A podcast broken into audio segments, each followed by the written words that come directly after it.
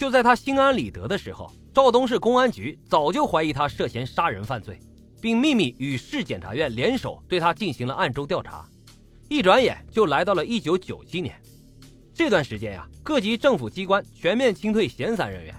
赵东市检察院党委经研究决定，将蒋英库从赵东市人民检察院的队伍中予以清退。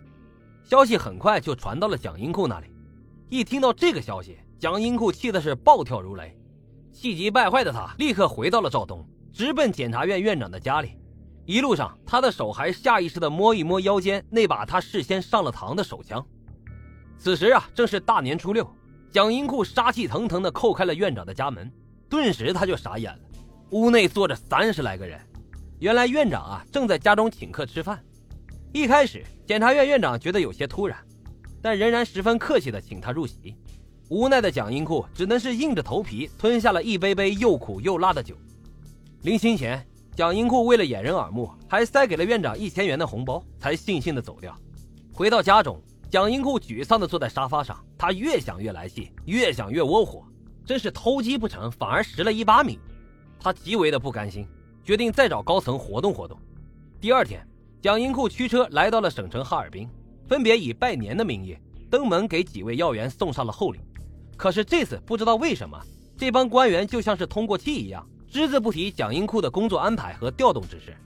蒋英库心里大骂。自己送了那么多的钱，竟然成了打狗的肉包子，老子怎么这么倒霉？喝凉水都他妈塞牙。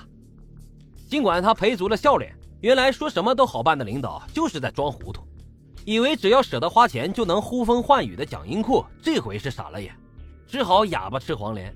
就这样，蒋英库赖着性子，足足熬了半年之久，他的人事安排还是毫无松动的迹象。这次他真的上火了，前前后后送礼花了他七十多万。就这样打了水漂，无影无踪。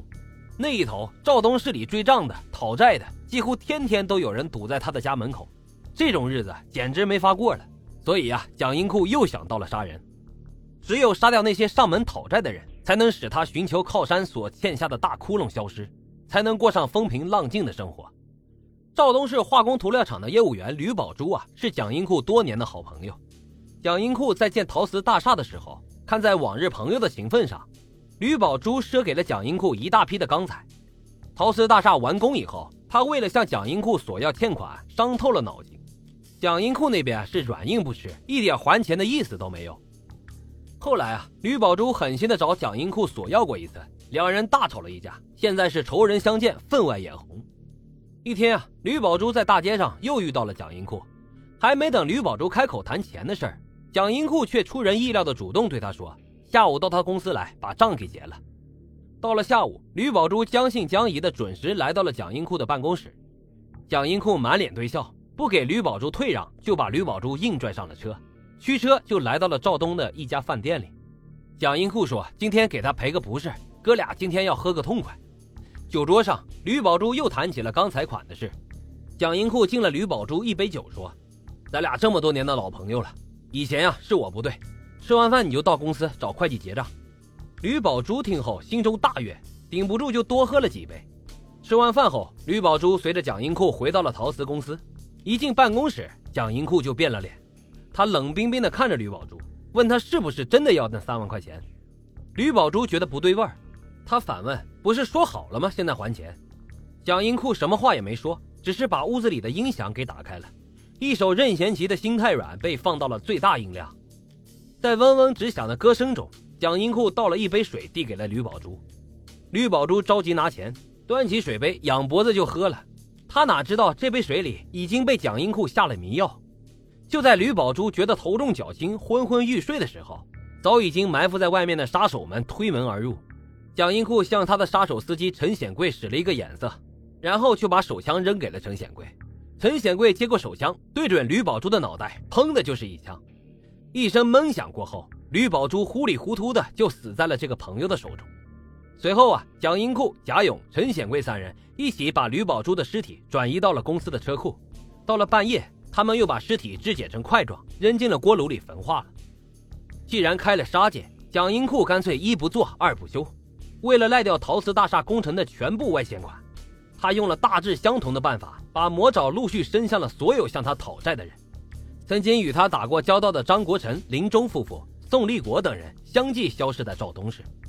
在诸多被蒋英库杀人灭迹的案件中，孟宪明及全家的遇害显示出了蒋英库的歹毒。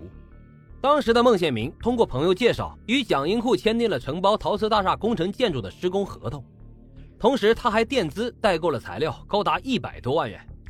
大厦竣工以后，蒋英库不但赖着工钱不给，连孟宪明的垫付款也是只字不提。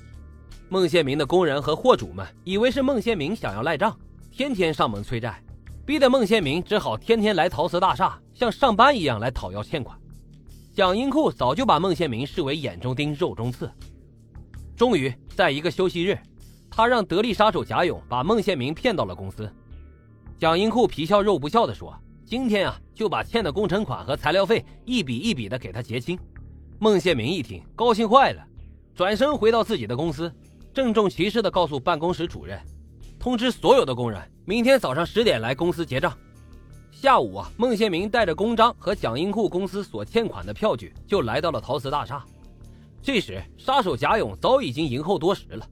孟宪明见他一脸的坏笑，心里有些疑惑，但还是登上了二楼楼梯。刚一过楼梯拐角处，孟宪明一抬头。只见蒋英库的弟弟蒋英权手持东风三毫米口径手枪，堵住了他的去路。孟宪明倒出了一口冷气，问道：“你要干什么？”蒋英权则阴冷的嘿嘿一笑，牙缝里面蹦出了几个字：“送你上天。”话音刚落，蒋英权突然把枪口就对准了孟宪明的右太阳穴，砰的一枪，孟宪明哼都没哼一声，当即一头就栽倒在了楼梯上。这时，蒋英库从楼上的房间里走了出来。命令手下把尸体清理干净。到了晚上，这伙人又是碎尸又是焚尸灭迹，一直忙到了后半宿。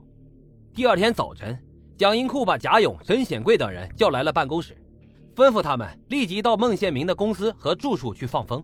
口径一致为：孟宪明昨天到陶瓷公司已经结完账，拿走了一大笔的钱。一听到这个消息，工人们和货主们都急忙找孟宪明要钱。可是孟宪明没有如约在办公室里等大家来拿钱，大家唯恐有变，一起赶到了孟宪明的家里。可是家里也不见他的踪影。家人说孟宪明昨天下午出了门就再也没有回来了。工人们哪里肯相信，都感觉自己是上当受骗了，便在孟家门口吵了起来。蒋英库闻讯又说，让他的杀手们趁热打铁，接着去放风，说孟宪明携带巨款逃到了吉林四平去了。工人们和债主们知道讨钱无望。一怒之下，涌进了孟家，见啥拿啥。顷刻间，孟宪明家被洗劫了一空。这还不解恨，最后啊，工人们和债主们把孟宪明的妻子和孩子轰出了门外，不许他们回家。当天晚上，孟宪明的妻子和孩子有家不敢回，蜷缩在街头，十分的凄惨。好的，由于时间的关系，本期案件啊要分为上下两集来讲。接下来进入到我们的互动环节。听友彭老师爱读书发来留言说。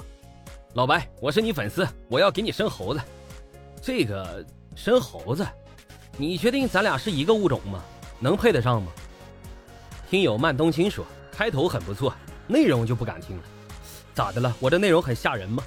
其实我是标题党啊，节目的标题呢起的挺吓人，但是内容啊还是可以收听的。上到九十九，下到刚会走，男女老少都能听。有声的易拉罐说，我来个一条龙服务。点赞、评论、转发、订阅。我印象中的一条龙好像不是这样的呀，哈哈，开个玩笑哈。